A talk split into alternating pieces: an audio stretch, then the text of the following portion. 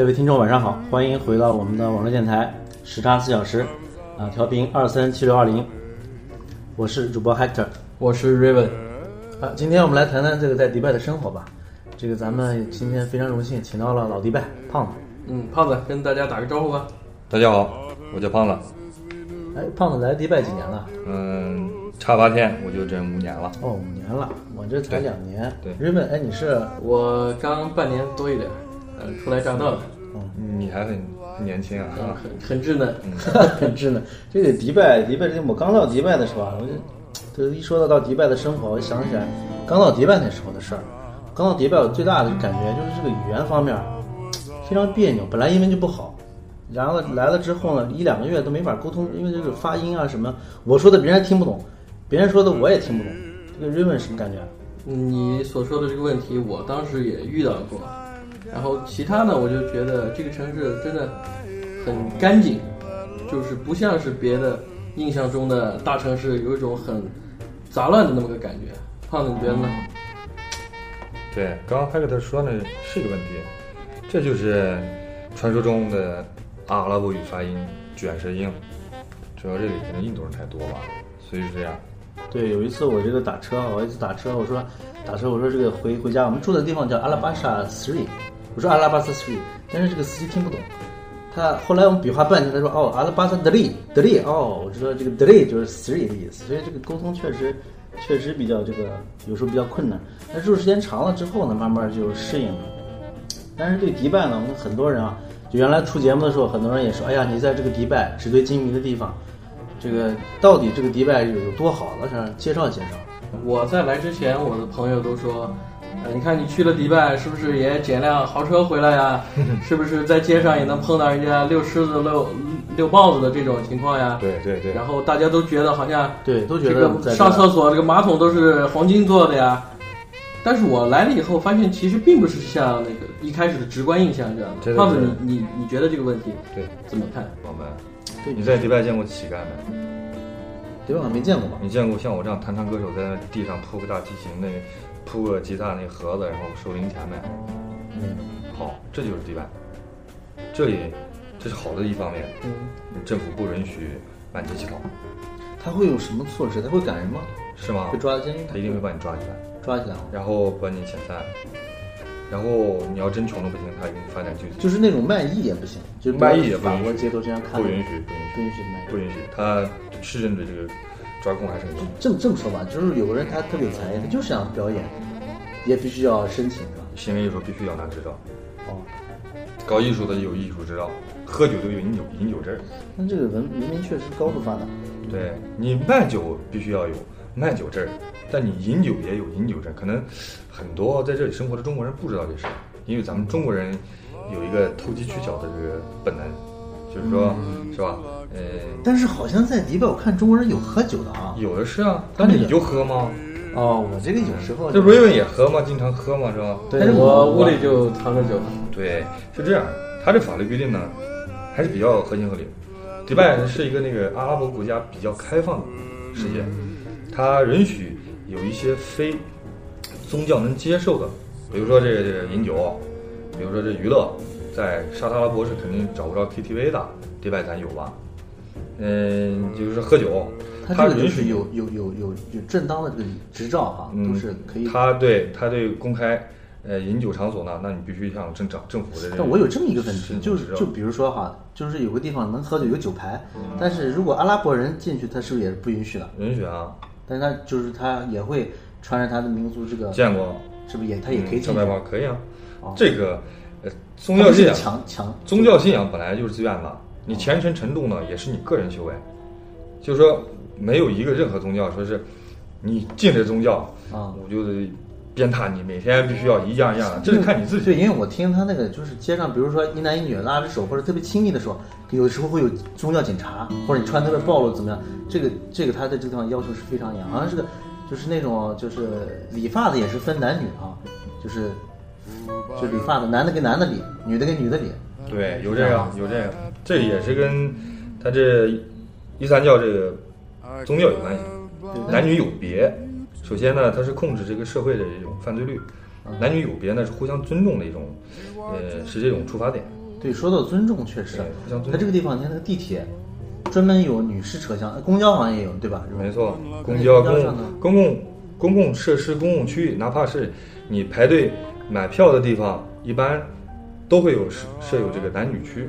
对他，对好像你像机场接接机的地方就有男女区，那有很多男的不知道的，他就站到男男士站在女士区呢，有人就会制止提醒哈对对对，但是也没有什么惩罚呀什么的，不不不要做出太过分的行为。对，有一次我记得是在商场，好像是大家排队干什么事儿，都是男的在排队，来了一个女的，哎，很自觉，就让那女的到前面去了，我还觉得这女士优先，这个国家还是我还以为很尊重的走后门呢。不是，他是很尊重的。女士、老弱病残，他是优先的，是这样。对，这是他的文明程度吧。他开放的地方是像有时候让你穿一些比较暴露的地方，在沙滩呀这些公共场场合。嗯，但是呢，像饮酒这种事儿，如果你醉酒了，你只能在你家里待着，不能影响公共环境。你说你私密空间里对你像咱国内喝酒了，晚上在大街上一睡，啊，啊，这现象迪拜找不着，警察肯定就把你抓起来。说呢，即便是拿酒证的地方，也只能是在这个里边儿，是吧？没错室外不可能有像大排档这种。嗯，必须在室内，对，就在私密空间。比如你在家里喝酒呢，警察就算是冲进来了，他也不会问你有没有酒证啊、酒牌啊，因为是你自己家，他也没这权利。你什么宗教信仰，他是比较开放的，他他不会管管制你。但是你要是到拿着酒到大街上，咱这个大门外面，那他肯定就会有人来劝阻你，不行啊，你你你就是咱现在这个院儿，出了门你拎着酒就会被抓，你在院里面喝，他也最多是别人投诉你，投诉也没怎么样。这零八年有个新闻在迪拜，这英国这年轻的这个夫妇俩，这夫妇俩呢，他在那个帆船酒店那个对面那个沙滩公共区域嘛，哦晚上的时候亲热，就是刚你说的，走大街上亲热，这管不管了？他法律是禁止在公共场所亲密的身体接触，就哪怕是夫妻，呃，你可以看到白袍黑袍呢，他们就所谓的阿拉伯人，他们也最多是拉拉手，好像是一个不会接吻。对，一般是男的走在前面，女的走在后边儿。对它，这个非常有这个这个，如果你身体接触那种拥抱啊、接吻，在机场是可以看得到的，有人接吻啊，因为这种很激动的时刻，确实比较少。激动的时刻嘛，他也没有人什么宗教警察管你，所以他就是开放。如果你在沙特就不这样了，沙特真的会管你，你沙特好像前男女都要分开的。这沙特好像女的也不让开车，因为对前阵那个新闻也是有个女的开车就直接被抓了嘛，好像是。是啊，嗯，然后说到这这对夫妇呢，他们在沙滩亲热，然后那个沙滩有巡警的，嗯，巡警车开了以后就一开始制止他了，嗯就是说你们这样行为是不对的。其实他警察一般他会警告一下你，结果这俩呢就是就是那什么，就是就就是就不信这邪呗，我大英帝国，然后他跟警察吵起来了，不相信，然后警察直接把他抓了，抓了后来这俩被判刑了，判刑了。啊判刑了，在迪拜服的刑，俩人都被抓了，这就是挑战人的法律，这国家还是法治鲜明的。如果你像说到这个管制这个，就是咱们感觉自由国度应该是这是限制自自由的是吧？对，咱们都知道旁边还有个沙迦，这另外一个酋长国，它、啊沙迦我去它七个酋长国的这个立的宪法是不一样的。哦，对，它是独立的。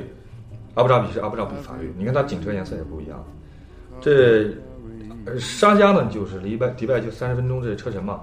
沙迦的法制是这样，呃，白天不管，要是晚上呢，嗯、与你一块同行的有异性，有女性吧，嗯，至少要是奇数，那么就说三人。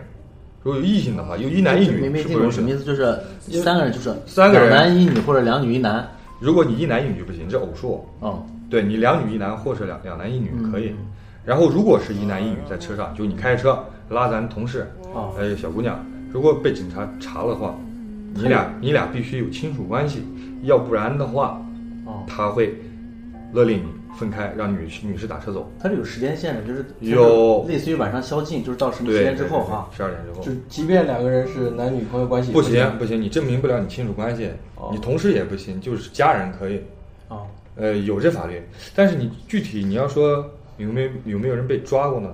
也没听说，但是确实有这样的事儿。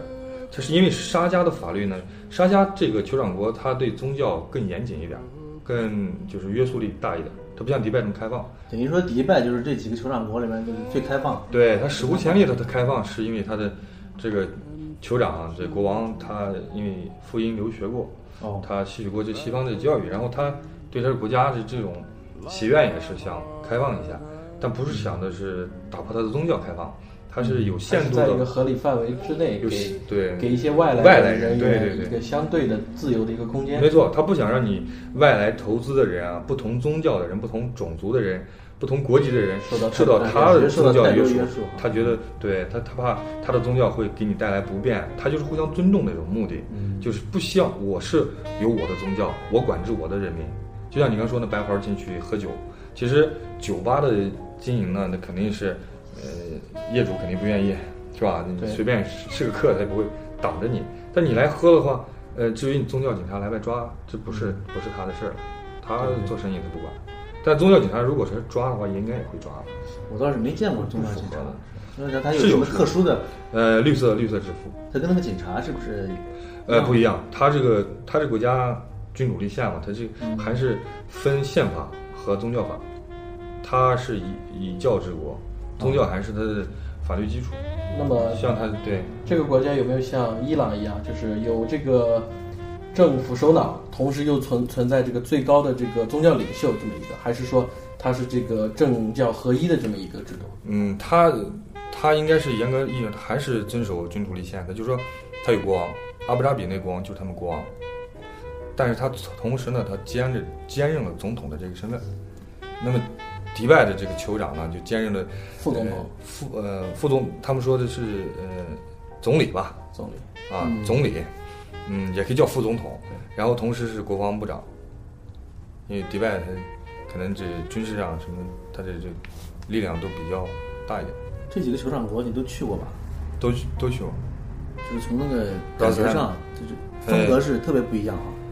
嗯，因为我就去过阿布扎比，感觉阿布扎比确实，呃，是比较传统的一个城市，其实你往东北角上走，就是越走越偏僻，越走越穷。啊就是也有特别穷的地方。它剩下的几个酋长国就基本上都比较穷。从沙加到阿吉曼，然后再到拉阿吉曼斯海马，对，弗吉拉、阿斯拉斯海马、欧姆盖万那几个酋长国呢，就是很贫穷了，它也没有什么资源。你去那里，那个地理风貌就感觉就像新疆的大沙漠戈壁，然后村落呢，就是沿着公路两边儿，就那么几百户人家，就是离这几个几酋长国也不是特别远啊。很很近，这个开车可能一小时多就跑到头了，哦，下去就到了阿曼了。那都说这个沙特阿拉伯，呃，不是，都说这个阿联酋这块应该都比较富裕。这个为什么这几个国家这个贫富差距还比较明显？阿联酋它这个它是不是主要是靠石油？主要是石油石油经济啊。最早发现石油六几年吧，六三年。嗯，他们发现石油之后呢，这不是他每个酋长国都有的。迪拜好像我就没看到有这个。迪拜有，迪拜一零年的时候石油采完了，它还让油气。嗯，它这个就讲到这个石油，它之前石油还是蛮多的，但是开采的它的储量是有限的，它已经开开采完了。但是它的首都阿布扎比石油现在好像全国全世界排名还是第六，储量第对，六。听说这边石油主要是油品比较优质，优质比较优质好好开采。对对，它它那个地壳结构容易开采，这就专业了，咱也不懂。对，人家但是有开玩笑的，说是拿根竹竿往地上一捅都能那冒出石油来。那是伊拉克啊那伊拉克，那伊拉克，科威特也都这样。科威特当年不是美国人，那个剩下几个酋长国几乎没有什么资源。你像那个呃拉斯海马、欧姆盖万那边，它是靠山，但是他们有这个石材，嗯，大理石，你说这个一般啊，就是酋长跟酋长之间啊，就酋长国跟酋长国之间结盟嘛，一般比如利益关系，这个兄弟关系，它这个它这种结盟是一种是比较松散的这种关系呢，还是它是经济上各方面都互相支持啊，互相这个支援，呃，关系比较紧密呢，还是？为什么就是这这几个国家是酋长国？那时候跟沙特离得也很近？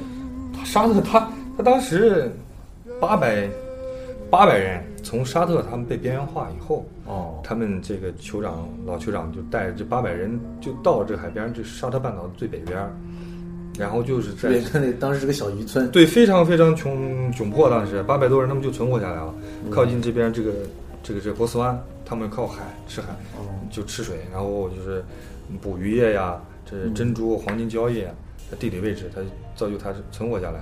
等到一九六几年的时候，他们发现石油之后呢，就大有改观了。嗯，但是剩下有几个酋长国，其实他们七个酋长国之前在这个七一年这个建国之前，就是联合酋长国没有在联合国申请通过，没有成立这个国家之前，他们就是所谓的这个各个酋长国，嗯之间是有战争的。当时他们这个老酋长啊，就是为了统一新奇，让这几个兄弟他们有这个族系关系，就来开了个会，就是你们看到那个四十年大庆七个小矮人，对对对啊那个那个当时在大旗杆儿，嗯就是咱们那那个对，现在还有一面墙，上面是这七个酋长，对对，站成一排，就在大旗杆上，也，就是他们就宣布了，他们这国这七个酋长国宣布联合，变成联合酋长国。这个呃人数，联合国他申请国家独立，他有个人数限制，他们这几个酋长国加一块儿人数就够了。你想，迪拜只有四十万当地人，他加上几个的话，他不上一百万。应该联合国那个应该是要求是两百万吧？这个一个种族，他才允许你建立国家。那联合国七年批下来以后，他们宣布独立，就成联合酋长国。后来他们互相扶持，像那几个穷的国家，呃，还是靠着石油大国。像迪拜当年盖那哈利法塔，呃，竣工之后有欠款，欠款后来这个塔一开始不叫哈利法塔，叫叫这个迪拜塔，叫 Burj Dubai。Burj 在阿拉伯语里面就是塔的意思，是阿拉伯语。那么你像那个帆船酒店叫 Burj Arab，叫阿拉伯塔，它这个塔叫迪拜塔。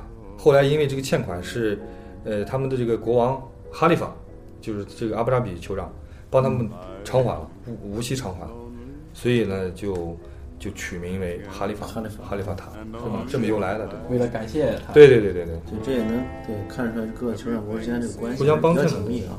具体我也不熟，跟他们也没吃过饭，也没聊过天儿。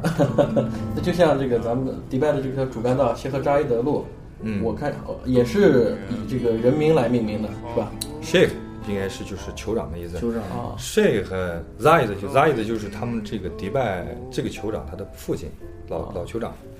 嗯，Zayed 是他们这个老酋长，他们为纪念他，就把这段命命名为这个他的名字的高速公路了。像还有个桥叫马克吐木桥，现在的迪拜的酋长不是叫马克吐木，他叫 Sheikh 马克吐木，宾什么什么什么那个，那后面的是家族族系，他叫他的名字就叫马克吐木，所以那个桥是以他名字命名的。阿拉伯的文化取名，在他的姓名中可以看到他的族系和他的这个身份。首先你看到，呃，Sheikh 宾这两个字呢，一定是皇室。那么在皇室的地位呢，就高于一切了。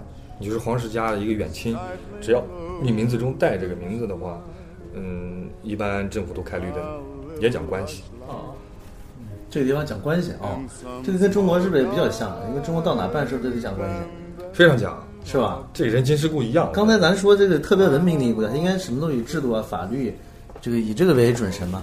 而这边这个它为什么也是个关系这块，也是这这怎么这个互相矛盾，怎么能又能和谐的在一块儿呢？这个 说这个啊，我感受最深的就是，他这个国家法律特别严明啊，他是用英国这个法律，大不列颠这一魔法搬过来之后改。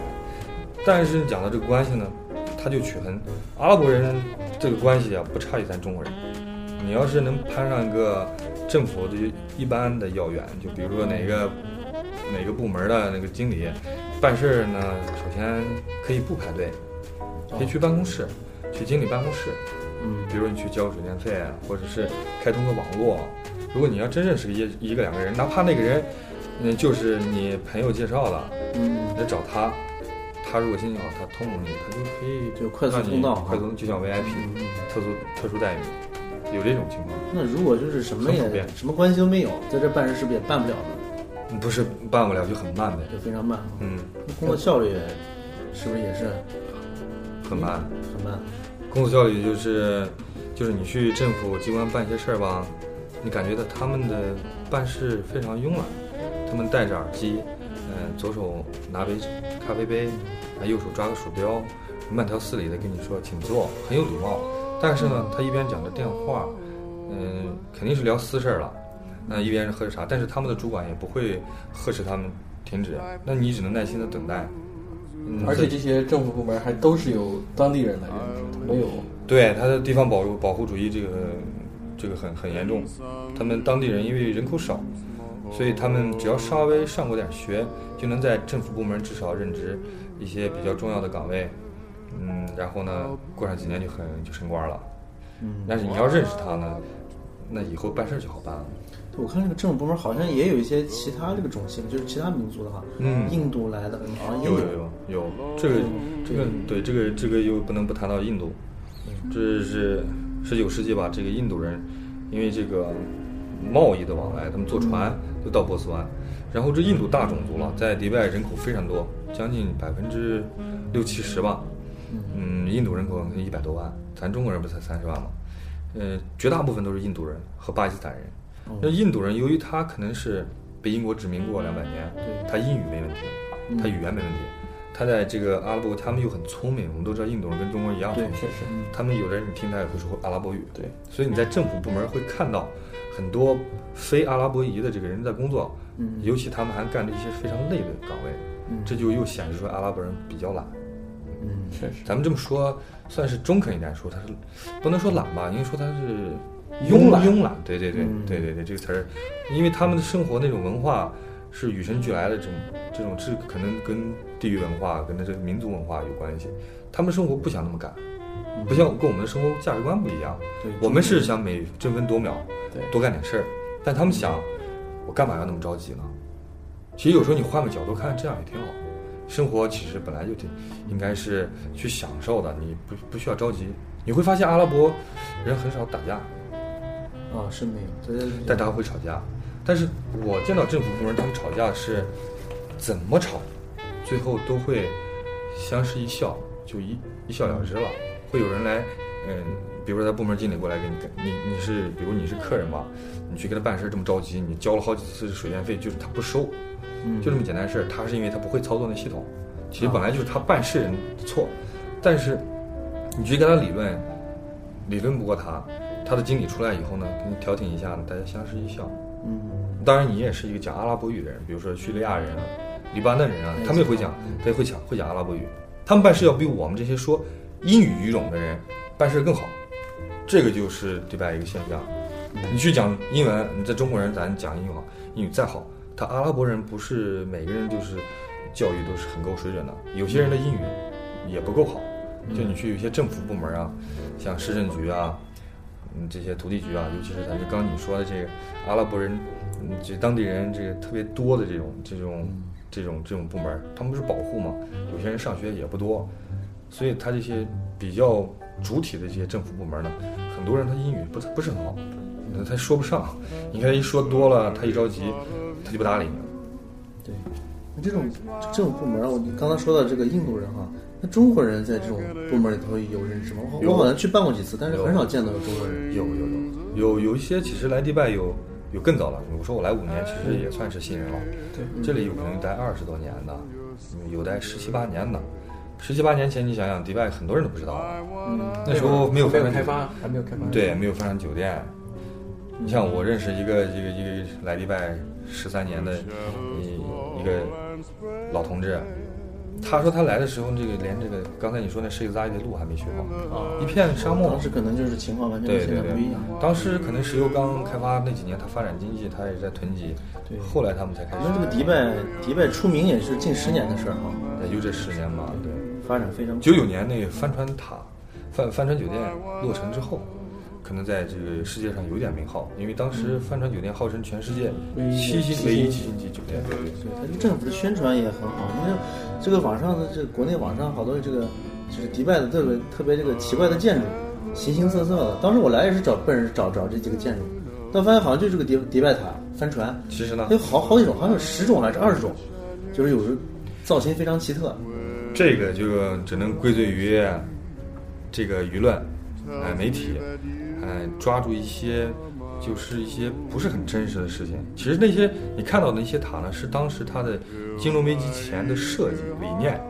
对，如就对就是说如果没有金融危机，这个也会盖这些楼。没有零八年那个泡沫，它这些经经济链要是没断的时候，这些你看到的有一些设计的像一个那个帆船的，对，呃，像一个分帆的，像一个摩天轮的那个酒店，像有很多扭曲的，还有火焰火焰塔。对这些这些这些这些建筑呢，现在是根本就没有建，可能很多开发商都跑了，就因为这个金金融危机原因。但是国内后来为了宣传迪拜，肯定是有有这个原因吧更多的？噱头啊对猎猎奇的心理，噱头，对他又把这些东西还打上去是，还是附加上去。没错，因为，很多人都觉得有有这些干线图楼，，他来了，他未必见到，但是你来了以后，你肯定像你这样专门找他们的人也很少。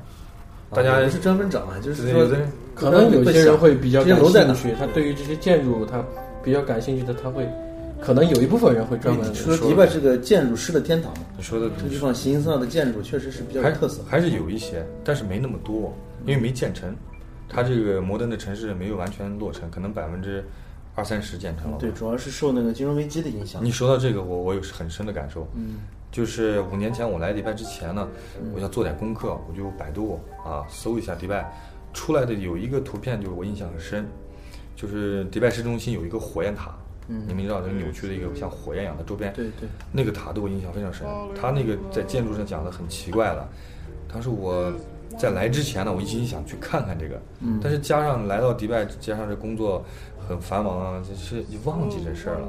我只能看到那个哈利法塔就很震惊了，我再看到帆船也觉得很漂亮。嗯，再加上有一些像那扭曲塔呀、那个英菲尼迪啊这几个，后来又建成了，也就忽视这事儿了。但是你说在国内，咱们很多老百姓看看这个这个呃网上宣传啊，哇，会觉得这个这个这个城市简直是太后现代主义了，是吧像这个？外星的城市。对，就像就像科幻片上拍的一样，是吧？包括他那磁悬浮啊，什么都没见，没见，没见，没见，这就是很大误区。这是可能，也许有的听众朋友在迪拜生活，有些没没来迪拜的，嗯嗯有一些呢其实是浮夸了，这是一种一种误区。对，就我来之前，嗯朋友就说是，你上路上捡辆跑车回来啊，好然后我到了以后发现也不像他们形容的那样别说好像，真有，我去年来的时候，我看路边啊有那个特别好的车，堆的全是灰。后来我看那个新闻说，有个迪拜的警察就是伙同不法分子，把那个就是被人遗弃的豪车就拿去卖了。后来这警察被判刑了，就就真有那么多就是扔在大路边上的这个豪车吗？有零八年、零九年有这种现象，在机场附近。我我浪费大家两分钟啊，这说来话长。后来我也我也很奇怪这个现象。你说确实，就有很多对国内来说的奔驰呀、悍马呀，这都是豪车了，确实有落的日日积月累的那个大灰。你怎么去捡一辆？对你很你很奇怪，这后来我我了解到这个，在这里生活工作之后，我才发现，它在金融危机之前呢，迪拜买车是零首付，嗯，那就百分之零，就是说你买车你只想月供的话，嗯。呃你想贷款，你就像你像啊提供你收入真这金收税就是对啊。你像这西方西方国家这些文明国家，他这里来上班的收入非常高，好像这个车价跟国内差的也比较大吧？因为它进没有进口关税，哦，所以就省去了，咱咱举个例子吧，举个最常见的这个，比如说比如说途锐吧，途锐啊。在国内卖个八九十万的车八九十万这边换人民币可能也不到三十万。哦，不到三十万，对确实差的非常大。确实太便宜。是啊，但是很多人就会这个话题就是很多人就问的，哎，迪拜车这么便宜，你不开一辆回来了？这就是个大误区。其实这个想法，既然我们这么老百姓都能想得出来，那么发财太容易了，那中国海关都傻了。是这样，你你这个通过外交渠道，如果在迪拜的大使馆工作的工作人员呢，你回国之后可以把你在迪拜开的这辆车拿回国免关税。就其他人是没有这个对，五年之后才能过户。哦，那么有一些这个前年可能广东的一个那个走私车的被曝光的这个，他就是从迪拜这走私车，但是他们那个回国他手续办不了。当然这行业我们也不了解，反正那个肯定是不合法。合法的话你，你就说，比如说这里你买一个途锐开回家，你到了海关关口，他要让你出具原始发票，就按照百分之一百二还是两百的这关税要，还要再把税补上。对你把税补上，对差不多了，也就差不多了。对，是吧？加上你的上牌手续，是这样。大家就觉得这这个车又便宜又是，后来就我就研究啊，因为零首付，大家嗯很多人他不是去买的车，比如说我参加一个这个建筑公司，他给我高薪，我是设计师，嗯，然后公司又报销这个，呃，这这差旅差旅费，比如说这个交通交通费交通费，这交通费可能给我一个月给我两三千了。您算一个，您算算这十六万的车，呃，供三年也没多少钱，是吧？对，呃，就是一年六万块钱，一一个月不就才四五千块钱吗？所以有些人他的交通费够补贴了，他就没首付。这样的公司给他发工资的，如果公司倒闭了，比如说建筑公司倒闭了，金融危机链断了以后呢，公司都倒闭了，我的肯定得回国。我回国，我把车开到机场，嗯，就他扔在机场了。对，但是这样的话，他的身份啊什么的，以后再入境就很麻烦，因为他有欠款。那个状况是什么样？你你有没有见过？就是机场到底停有见过了多少辆？机场的停车场基本上几乎一半都停满了。一半停的都是这种对，后来政府勒令就是为了这个让银行还这些这坏账，让银行银行呢就是哪个银行贷款的这些就找这些车牌，把这些车牌在电脑系统中找到之后呢，拖回去拍卖，有拍卖。拍卖哈。嗯，很多这些车大多数都被倒车的这种二手车贩卖在周边这国家去了，非洲啊、中亚这些地区。那么就说是这样，也就相应的能挽回一些这边的损失，是嗯，吧？对他很，但是他们他们还是银行肯定还是损失很大的，银行银行损失大，你你变值卖的这个车，肯定还不上他那些贷款利息，对，所以当时他金融链断的很快，所以他当时经济泡沫破破的时候，还是对他经济打击很大。你来的时候，这边已经度过这个金融危机了，啊、在在尾端了，已经尾端。对对对，但是也就有影响，很萧条，人不多。你刚才说这个哈拉巴塔这个没钱了，是不是也跟这也是一个时期的？对，一零年的一月四号，我记得特清楚，一月四号这个塔就已经落成竣工了，但它一直没有开业。啊，它到一月十二十几号，我来之后不多天，二月几号开始正式一个开业典礼了。那时候是把钱给银行还上了，哈利法已经对，这要是没还上，就是全世界最大一个烂尾工程哈。啊是不不不烂尾，它已经建成了，已经建成了建成差点竣工了装修款它只是就是欠款，它也是贷银行贷款造的，他没有还款的话，他六十六十多亿美金，你这还款压力很大了，每一天都好多钱。那么这个哈利法塔，它这个它是属于属于这个王室呢，还是属于这个迪拜政府呢？这我就不清楚，不清楚。啊，我估计跟王室应该是非得沾点边儿吧，因为这个这些产权啊，毕竟土地土地都是他们私有的嘛，都是他们国家，他们这王室，他们这里圈地，哎，我到这个迪拜，我就特别想了解，因为你在迪拜时间长，我想问问，就是咱们中国人在这个迪拜，这个是是个什么状况呢？因为我知道啊，就在咱们迪拜有一个龙城，就中国人的聚居区，因为咱们这个住的地方跟那比较远，就你可能那边认识，呃，那边认识人也多，那边什么情况？不认识，不认识。龙城，龙城这个龙城概念就是中国人是聚集很多，因为那边可能相对低价便宜吧，嗯，地价便宜，然后呢店铺，中国那个小商品集散地，它这个龙城主要是卖一些中国小商品啊，电器啊，山寨的这些电器啊，嗯，去那里小商品批发。对对，但是去那里周末的话，连停车位都没有。那么它这么一个市场，主要是面对哪些当地当还是贸易，那面对就是就是当地本本本地人，他都会很有兴趣去非常有啊，因为你别以为他们这国家四十万人每个人都富得流油，他有穷人，嗯，他有穷人，他有农民，然后他靠近周边的几个酋长国的人啊，你像弗吉拉呀、这些比较近的啊沙加，他们周末的时候会携家带口的啊，就是就来这个龙城采购一下，采购一些买些玩具啊，像中国这玩具轻工业很发达，嗯。嗯，又便宜，对他们来说又便宜又好。嗯，这些是就是玩具，比如说那毛毛熊啊，这些塑料玩具啊，这在商场里卖，你都会看到，这是国际品牌，很贵的，对，好几百，呃四五百，呃去龙城就四五十，一百块钱都不到。哦，那这样的话，其实它利润，比如说这么说，这个中国人就是刚刚说三十万中国人，基本上很多是在龙城那边，也不见得其实不是，呃，最主要集中的是在迪瓦，第一吧，对对，就老，在老老城区里，它的贸易中心是以那里开发起来的。嗯。这是它因为靠近海湾，内海湾，它当时的运输就是靠船，嗯。船舶，它发往这些周边的不发达国家，像非洲啊、两伊地区、伊拉克、伊朗，有些生活物资啊，比如说呃家具，我们现在中国这家具很发达，因为都是那个复合的这种可拆卸的，对，非常容易。这边当地人他们就会采购这些东西。对，中国是这个大大工厂，世界大工厂。然后去哪儿买东西，经常容易翻开一看是 Made in China。是啊是啊，国际品牌、大品牌都是这样。那这个中国人，像中国人在这几个地方，我看听您说啊，好像主要就是从事贸易，从事这种加工，从事这种呃物流啊这种这种这种行业，他们的收入情况怎么样？就是你看前段时间大家都说中国人在迪拜一打工，轻轻松松一个月两万，两万迪拉姆，两万迪拉姆意思就是将近四对三万到四万人民币人民币。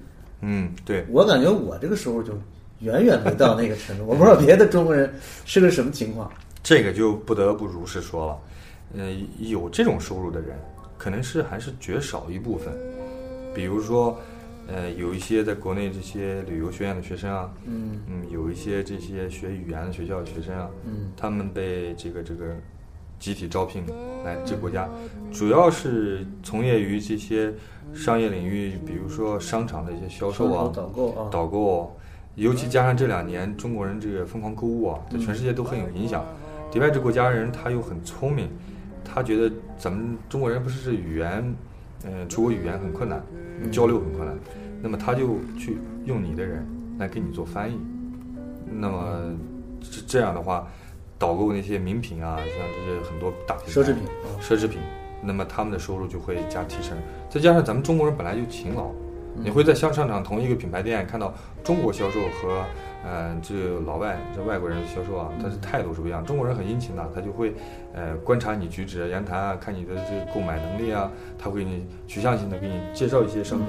那老外呢，他就一般就是啊，你就很很客气了，欢迎你，然后就不管你了。这是礼节性的。对对对，所以中国人他有的人他加上提成呢，可能会收入有这么多，但是这么高的可能也不见得是绝大多数，因为很多人他会来这里历练两年，他的语言达到一定水平了，然后面试应聘上了，比如说这边的这个阿航，嗯阿拉伯航空就是当地公司这样的。对，非常出名企业，他们工资收入高的主要原因呢是，如果进入一些国际性的这种大型企业，像阿联酋航空啊这样大型企业，他们的工资水平是公平的。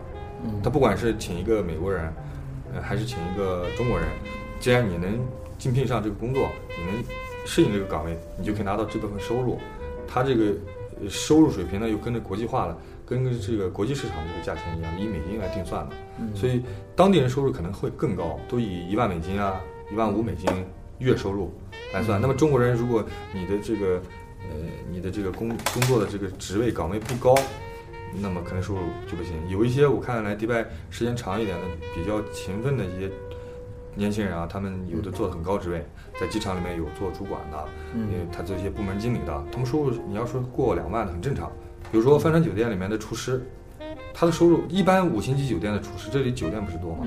呃，这中餐又挺受欢迎，有一些就是像香格里拉这样的嗯出名的这些国际企业、这些大品牌酒店，他们聘请的工资呢都是公平的，那么他的收入确实挺高，但相对又不能不提这里消费了。那你两万块钱是你刚说的两万迪拉姆都三万五人民币了，但是他如果在这里生存，生活成本生活成本非常高，因为这里地价很贵，租房子这跟北京比吧，咱就说这咱就说这个买房吧，买房。呃买房是比较奇葩，因为国内房这个房价太高，嗯。你跟北京房价比，跟迪拜和北京比，就是什么样一个情况？迪拜房价你要是看，呃，花个人民币五六百万，你就可以买一个独栋别墅。这在北京可能那你这买一个，想象的。对，你在北京可能现在就是三四环就得花四五百万，得买一只是一个公寓，但是跟那个一般城市比较呢，就是二三线城市，那肯定还是偏高了。嗯但是迪拜它的租售比很很高，怎么说呢？就是说，呃，一个四百万的别墅，嗯那你一年的租金至少能收收三五十三三五十万，三十万是迪拉姆，迪迪拉姆。对，如果说你是一个呃两百万的这个呃公寓，那么你的一年的租金就可以收回来二十万，这样呢租售比将近百分之十，相当于十年你可以收回本儿。哦它因为租售比高，就相当于租金高，租金高这样的生活成本就高。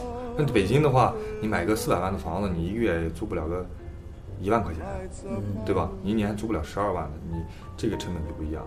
他因为这样原因，他可能嗯，就是生活成本就非常高。嗯，但是投资就可能投资环境大家就觉得很快回本啊，很多人愿意投资，这有这原因。对，您刚才说的这个中国人，我听您说主要是这个中国人的精英是吧？在迪拜的精英，那对普通的这个打工者呢，普通的那就差了，三千块钱、四千块钱很正常。三四千块钱，对，就是自己还得承承担这个你得租房子、交通费。大家肯定很多人不知道这个事情，这个有很多一大部分人的这个打工人，生活其实不是那么光鲜的。嗯，他们住的地方呢，就是一个二十平方见方的一个房间，住着六个人，三张上下铺，甚至是八个人。这个不太不太好想象，就是不太好想象啊。因为我在北京打工也很长时间，在北京十年，对。我住的最差的就是住地下室，对。但也是我一个人一个地下室或者两个人地下室，很少有就集中在一块儿，几百块钱，对，嗯，二十平米住六七个人，他他是按按床位来租哈，你想，如果你收入只有三千块钱，你会拿出来两千块钱租房子吗？那你是啊，吃饭就是问题，所以他们只会拿出来五百到八百块钱。那么那些床铺的租金就很高，由于刚才跟你讲房价高，那这个房间就很贵，这个房间一年可能就要好几万。那么你要是住不够那么多人，那平摊不下来就租不起。那大家一块儿住的话，住人多一点就多一点嘛。所以说这个现象其实还是很普遍的。像刚才说龙城，龙城他们那些，呃，一些那些小业主，就是有一些私人的这些做买卖的人啊，他们可能也也不会语言，但他聘请一些学生啊，会讲语言的。这些学生呢，由于他，嗯、这个这个可能是层次问题啊，或者说是他刚也是刚是初来乍到，他只能求生存，他们也就是三四千块钱迪拉姆，那么住在龙城这样的房间里面，一个床位八百块钱，生活好一点的，像刚刚说商场里面打工的，他们也住龙城是为了省钱，他们就是两个人住一间房，那一个人就一千五百块钱，就要翻倍了。对好在迪拜交通还比较便利啊，啊，对，坐车不是问题。这里有一个叫 Cardiff，就是顺便就顺风车。如果你住的龙城很远，你在迪拜茂上班，那么你的上班时间是固定的，你就会找一个当地人，他的私车，这个人会按时按点来接你。每天比如你八点上班，嗯，九点下班，那么他就会一接一送，按时按点在那里接你。那一个月你给他二三百块钱就够了。然后这个车呢是四个人搭，比如说一个很简单的凯美瑞，嗯，一些印巴人做这个生意，就所谓咱国内黑车吧，啊，他们也是这样生存的。那么这样的生活成本稍微能控制一下，它绝大多数像一般收入，其实商场销售可以说公平的平均应该是六千到八千，是很正常了。那么他腾出一千五租房子，他再腾出来三百块钱租车，他还有将近五千多，五千多呢，他生活开支就宽裕一点，他可以存一部分再买一个名牌包包。小姑娘就这 这些，对对。啊，时间关系，我们结束今天的节目。这个非常感谢啊，胖子来到我们节目，希望以后常来。哦，不客气不客气，啊、欢迎你们继续能够支持这个电台，希望这个电台越办越好。那么以后有机会，我们也会多邀请胖子来参加我们的节目。哦，呃，希望希望你能够支持我们，把这个节目越办越好。会的会的。那么，听众朋友们，我们下期节目再见。下次再见。